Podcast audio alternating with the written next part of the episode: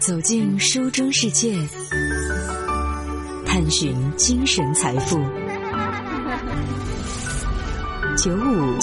爱阅读。美国的财富杂志呢，曾经提出过这样的一个问题：如果用自由来作为代价，换来免费的食物、住处和没有上限的医疗，你愿意吗？尽管明明知道自由是非常可贵的，但是在日本却有很多的老年人以他们的实际行动。给出了另一番答案。在日本东京西部府中监狱当中，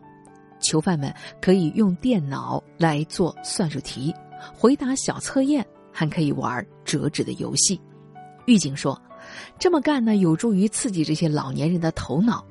遏制服刑人员当中老年痴呆症的发展。在过去的二十年时间里。日本的囚犯和这个国家的人口一样，都在面临着越来越强烈的银发冲击，特别是六十五岁以上的罪犯居然增加了一倍多。日本每五个服刑的人员当中，就有一个是六十五岁以上的老年人。相比之下，在美国只有百分之六的囚犯呢是高龄老人，韩国达到了百分之十一。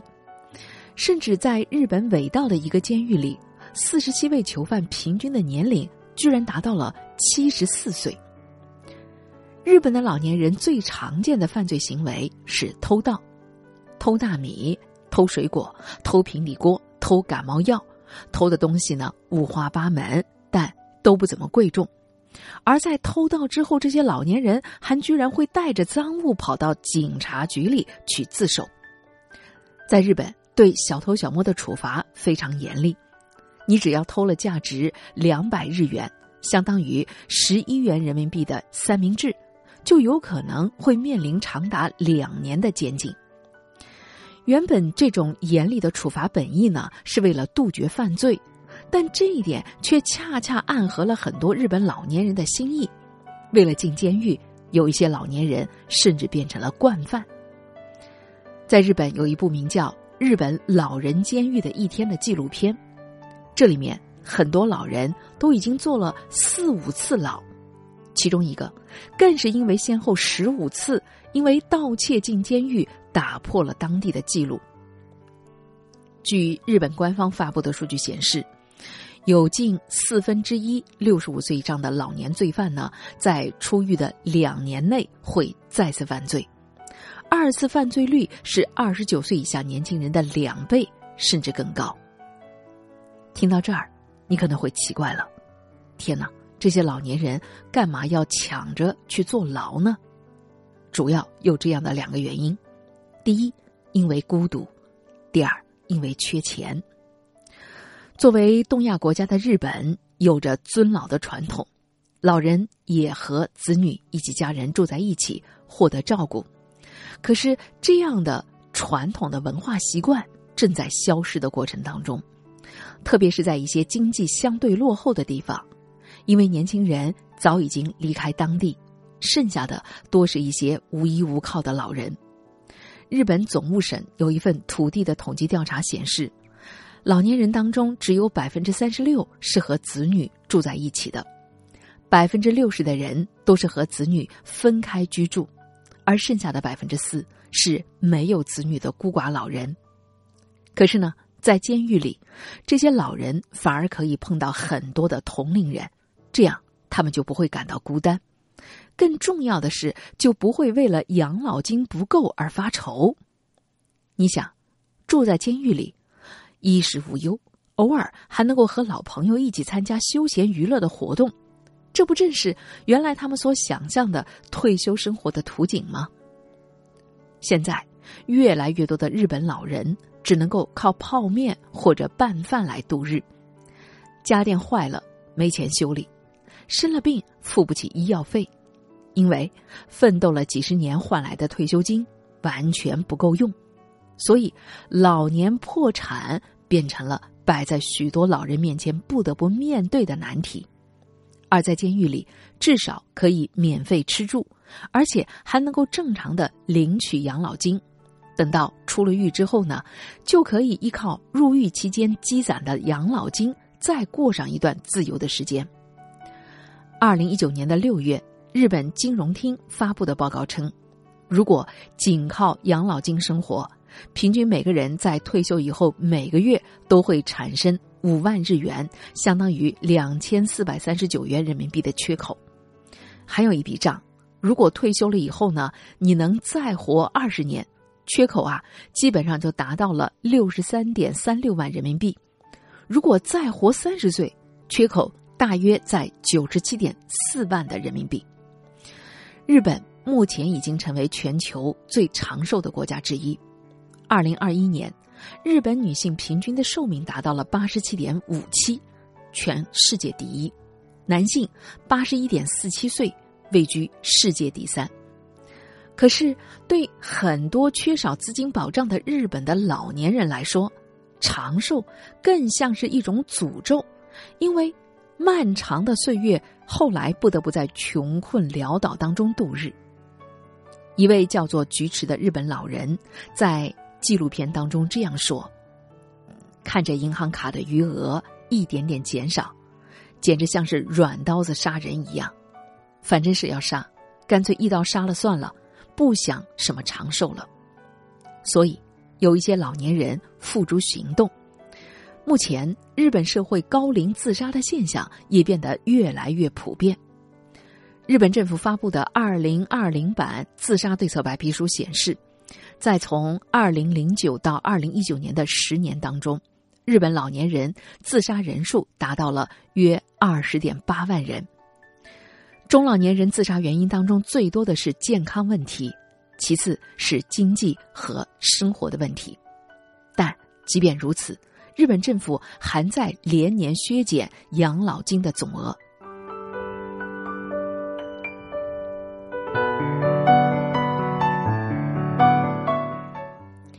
在日本经典的影片《东京物语》当中，一对老年夫妇呢到东京去看望儿女。可是，他们的儿女也不过是挣扎在温饱线上，谁都不想照顾父母。心寒的老夫妻回到了自己家，母亲很快因病去世，老父亲只能孤独的坐在家里，感慨着，一个人度过一天，特别的漫长。电影正是社会的映射，但也是一种隐喻，那就是养老问题首先需要财富保障。任何的一个物质贫困的社会，养老只会是异常困难的。早在一九六零年，当时的日本领导人就高调制定了国民收入倍增的计划，宣称十年里既要实现经济的高速发展，还要把国民收入翻一番。借着全球经济复苏的红利，日本只用了七八年就达成了目标。经济高速增长的同时，日本对于老年人等弱势群体福利的政策也开始制定。从上世纪一九六一年的四月开始，日本政府拿出了一百一十一亿的启动资金，实行了国民年金法案。根据这个法案，国库承担总费用的三分之一，剩下的由行业和个人负担。到二零零九年，国库承担的年金的比例调整到了一半。作为一个养老体系的兜底制度，国民年金相当于我国的居民养老保险的制度。只要居住在日本国内，年满二十到六十的人都要强制加入国民基金。个人缴纳年金满二十五年，而且年满六十五岁，就可以定期领取养老年金。国民年金和后生年金一起成为日本公共年金制度的两大支柱。后生年金是企业正式员工参与的，相当于中国的职工基本养老保险，企业和员工各出一半，按比例缴纳。从二零一七年开始，固定保险的费率是百分之十八点三。如果是日本的公务员，那么缴纳后生年金的保费是个人和国家对半出资。此外，两千年开始，日本还实施了护理保险的制度。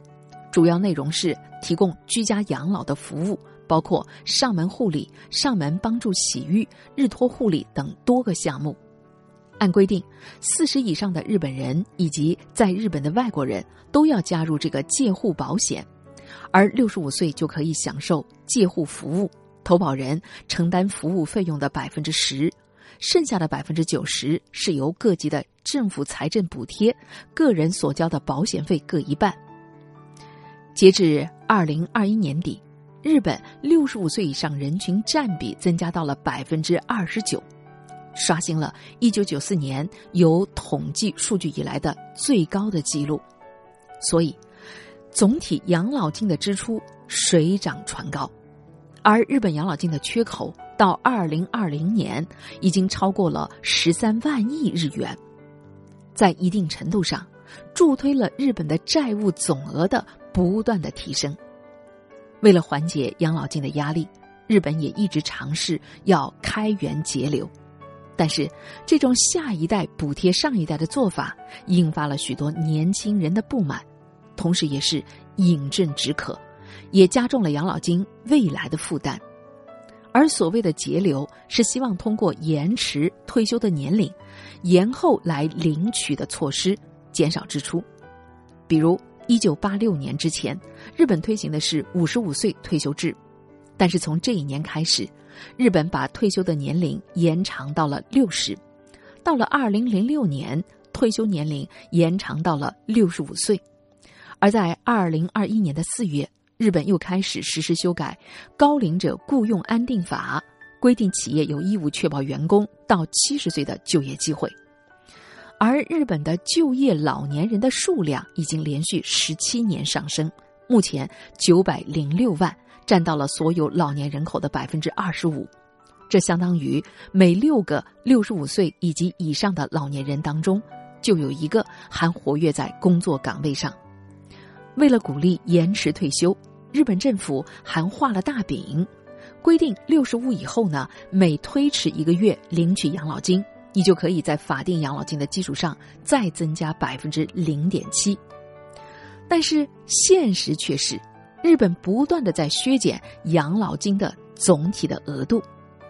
比如，二零一四年安倍政府宣布要在消费税上调到百分之八的同时，下调养老基金，一度导致了五百多位老年人在首相官邸外呢聚集抗议。七十一岁的日本老人林崎春生直接买了一桶汽油，在新干线的车厢里点火自焚。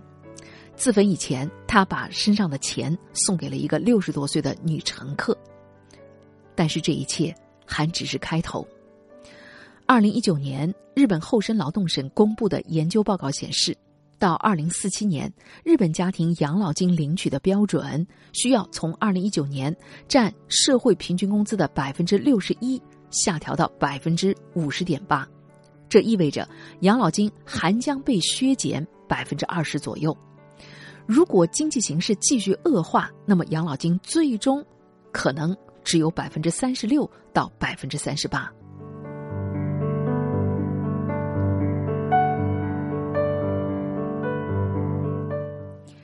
一九八六年，日本内阁收到了一份关于海外第二人生居住支援事业的提案。这个提案计划是由日本政府和财团联合出资。在海外呢，建造一系列的老年度假村，每户两百平米，日本老人可以在这儿使用退休金和养老金，也能够享受到舒适的退休生活。但是这个方案提出以后呢，支持者和反对者展开了激烈的讨论。支持的是日本地产建设财团，这个时期日本的房地产已经起飞，大批的开发商一夜暴富，但是已经没有地。可以开发，他们正在筹有海外扩张的机会，但是广大的劳工阶层不愿意，他们把这个看作是海外版的弃母山计划。在日本民间的传说当中，有一些地方年过六十的老人就会被儿子背到山里给扔掉，时间一长，这个扔父母的山就变成了弃母山，所以最终这项计划呢被搁置起来。可是日本政府不死心，随后搞了一个一千万国民海外旅游倍增计划，名义上是要降低机票的价格，鼓励老年人的海外旅游，其实暗地里鼓励房地产企业购买大宗土地，在海外建设日本人村，而住在海外的这些日本老人每个月呢能够领取到十五万日元的补助。由于当时日本经济发展迅速，乐于合作的国家还挺多的，像澳大利亚、菲律宾、印尼、智利、东南亚的一些岛国，还有美国的夏威夷州等。为此，日本国内还调配了相应的医疗陪护、教育翻译和管理人员。但是，到了九十年代，日本经济陷入困境当中，国内援助的资金断裂，大部分海外的日本村坚持不下去。选择回国的人越来越多，在中国的网络上，每隔一段时间也会传出有数十万的日本人跑到中国来养老的消息。比如近期的一条，日本老年人赴中国五年规划正式启动的消息在网上流传，宣称说要把数十万的日本人送到中国来养老。可是随后呢，被官媒是辟谣的。由于国外生活的成本低。让老年人出国养老，这样的话，就算削减了养老金的规模，也能够保证这些老年人可以体面的生活，缓解了国内医疗各方面的压力。不过，对于日本来说，当务之急还不是把老年人送出去，而是要想办法解决人口老龄化带来的劳动力短缺的问题。有预计，二零三零年。日本六十五岁以上的老龄人口的比例会达到百分之三十一点五，这个时候呢是三千三百八十一万人。作为劳动人口主力的二十到六十四岁人口的数量会快速的减少。为了鼓励生育，这些年日本推出了各种天使计划，对育儿提供制度上的支持，来减轻育儿期父母的负担。与此同时，日本政府还制定了生产育儿一时金的制度，规定你只要生一个孩子，政府就将提供三十万日元的补助金。二零二二年，这个补助金已经增加到了四十二万日元。同时，日本还计划在明年四月创设儿童家庭厅，解决儿童入托难的问题。但是，催生的效果却一点儿也不理想。去年，日本全国新出生的人口只有八十一万一千六百零四人，连续六年刷新了历史的最低纪录。眼看着所有的路都走不通，彷徨无计的日本政府，这时候发现了一剂新的解药，就是数字化和智能化。二零一六年，日本政府提出了一个“社会五点零”的概念，按照官方的定义。这是指人类社会的发展从狩猎社会到农耕社会、工业社会、信息社会逐步进化以后呢，未来将进入假想当中新的超智能社会的形式。具体来看，五点零的未来社会由六大领域超智能化的系统构成，分别是无人机送货、AI 的家电普及、智能医疗和介护、智能化与自动化的产业。智能化经营和全自动的驾驶，在这个设想当中，通过人工智能的系统实现远距离诊断和治疗，同时制造出高智能的护理机器人，让病瘫者能够实现生活自理；制造出高智能的陪护机器人，解除老年人或是病人的寂寞。总体就是最大限度利用技术来降低社会对于人的依赖。从而摆脱劳动力短缺带来的影响。二零一八年，日本的软银集团已经和丰田合作，组建了第一家 AI 社会运营管理公司。不过，从各个产业的实践经验来看，这个社会五点零还有很多的技术障碍需要克服，而这些技术和配套的障碍背后，既需要企业的大力参与，也需要政府给出政策和资源的支持。说到底，还是需要巨量的资金来进行推动。你看，问题兜兜转转，又回到了左右为难的原点。所以，用社会五点零来破解老龄化的难题，其实也是一个艰难繁重、变量很多的工程。把它当做一个努力的方向，确实可以带来希望。但笃定的认定这就是答案。还有着相当大的距离。在梦想成为现实之前，日本很多的老年人恐怕还是需要在自由和面包之间做出选择。